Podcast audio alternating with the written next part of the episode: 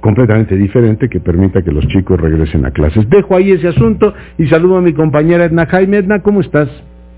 Muy bien, querido Leonardo, ¿cómo estás tú? Me da gusto saludarte. Yo feliz de verte y de oírte. Cuéntame, ¿de qué vamos a platicar hoy? Leonardo, mía, me gustaría que hoy habláramos sobre finanzas públicas. Quiero aprovechar además para hacer un comercial y para poder eh, hacer divulgación de un trabajo que se hace en México Evalúa mes con mes lo llamamos los números de erario, eh, y ahí seleccionamos algunos indicadores eh, sobre las finanzas públicas, sobre la evolución de las finanzas públicas, que creo que es muy importante darle seguimiento.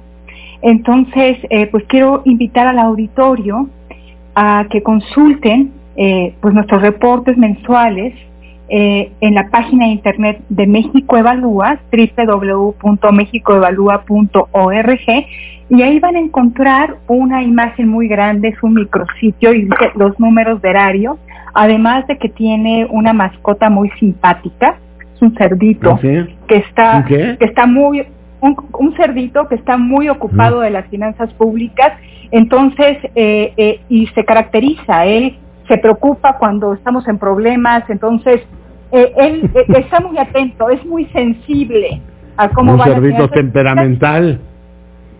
Es temperamental, se angustia, se pone contento, se pone de gala cuando hay que anunciar algo, algo relevante. Entonces, Leonardo, voy a dar algunos datos. Quiero pues abrir el apetito del público para que nos visiten. Es un esfuerzo del equipo, de, de nuestro equipo del programa de presupuesto y rendición de cuentas muy importante. Y dar algunos datos eh, pues que son preocupantes. Ya lo habíamos comentado, Leonardo, eh, que hay pues una, eh, en México evalúa una preocupación por la sostenibilidad de las finanzas públicas. la crisis, esta crisis del COVID, pues viene a acentuar la preocupación. te voy a decir, nuestro análisis lo hacemos mensualmente, pero en el trimestre o en el semestre hacemos una evaluación del trimestre, o en el semestre, junio, hacemos la evaluación del primer semestre del 2020. ¿Qué encontramos, Leonardo, en términos de ingreso? Bueno, eh, pues un rezago en los ingresos públicos respecto a lo programado. Eh, es un rezago, eh, Leonardo, del 6%, 6.1%, 169 mil millones de pesos. pueden quizá juzgar nuestro auditorio que no es un rezago tan grande dado las circunstancias, pero pues nos preocupa porque en el primer semestre tuvimos tres meses eh, con eh, un ímpetu importante en la recaudación de los ingresos tributarios, tanto ISR como IVA.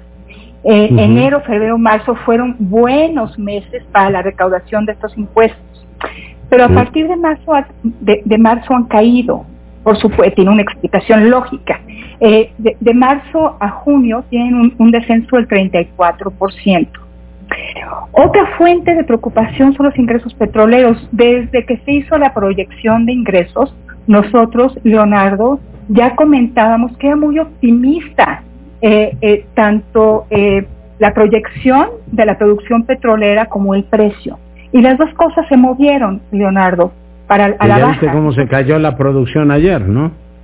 Es, es impactante y esto tiene un reflejo en las finanzas públicas. Leonardo, hemos recaudado 50% menos por ingresos petroleros de lo que teníamos previsto en la ley de ingresos.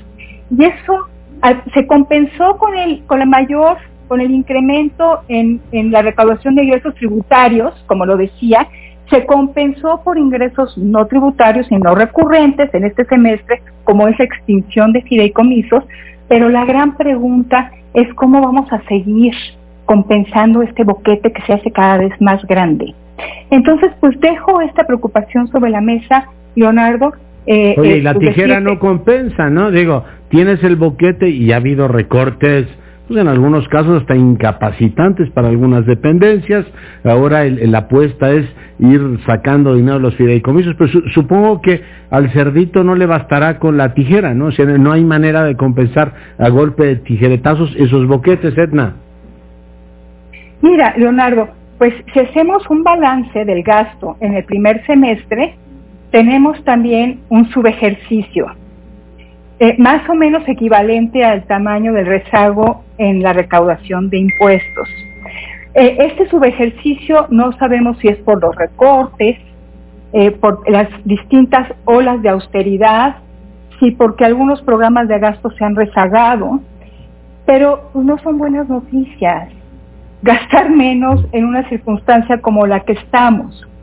Mira, te voy a decir qué datos son sobre... Tenemos todavía un subejercicio en salud, Leonardo. Eh, esto no es buena noticia. Eh, por las circunstancias en las que estamos, porque venimos ya con una trayectoria de subejercicio en gasto en salud que pues eh, lo estamos viviendo y sufriendo.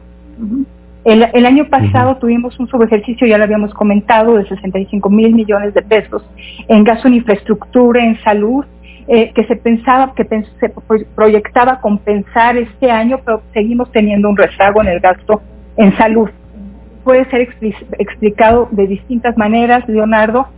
Tenemos procesos complejos, disfuncionales eh, eh, en la contratación de servicios, en la contratación, en la compra de medicinas, pero pues tendríamos que ya verlos resuelto.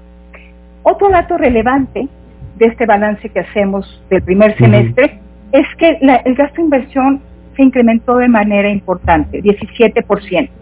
Ahora, cuando vamos más a profundidad, pues detectamos que buena parte de este incremento tenía que ver con un programa de la Secretaría de Economía que es apoyo financiero a microempresas familiares. Pues yo creo que esto no puede ser clasificado como gasto de inversión, Leonardo. Por este programa, este programa eh, pues emergente, este programa eh, destinado a atender la crisis, la Secretaría de Economía tuvo un incremento de gasto de inversión de más de 2.000% pero es desde mi perspectiva del equipo de México Evalúa un gasto que no debe clasificarse como inversión. Entonces es un dato que también nos, llamó la atención, Leonardo, y, bueno, eh, hay que darle seguimiento a las finanzas públicas. Eh, se dice el dicho que las penas con pan son menos. Ahora imagínate las penas sin pan, sin recursos públicos, con, con un ejercicio accidentado del mismo pues sí nos, sí nos puede meter en problemas, Leonardo. Entonces hay que estar atentos, vamos a ver cómo se resuelve este rezago en los ingresos eh, eh, del gobierno federal. Eh, la extinción de fideicomisos está siendo un proceso muy complejo. Hay 305 fideicomisos en operación, se han extinguido 32, están en proceso de extinción 32. No es tan fácil. Entonces, y a lo mejor tampoco es tan conveniente, ¿no? Pero bueno, lo, seguiremos. Es una de las prioridades de la mayoría para esta legisla, para este periodo que, que arranca en septiembre. Mi querida Edna, pues te agradezco muchísimo que hayas estado esta noche con nosotros. Cuídate mucho. Gracias, gracias a ti, Leonardo. Un abrazo. Y le comento que Moody's estima que México caerá hasta el 10% en su PIB en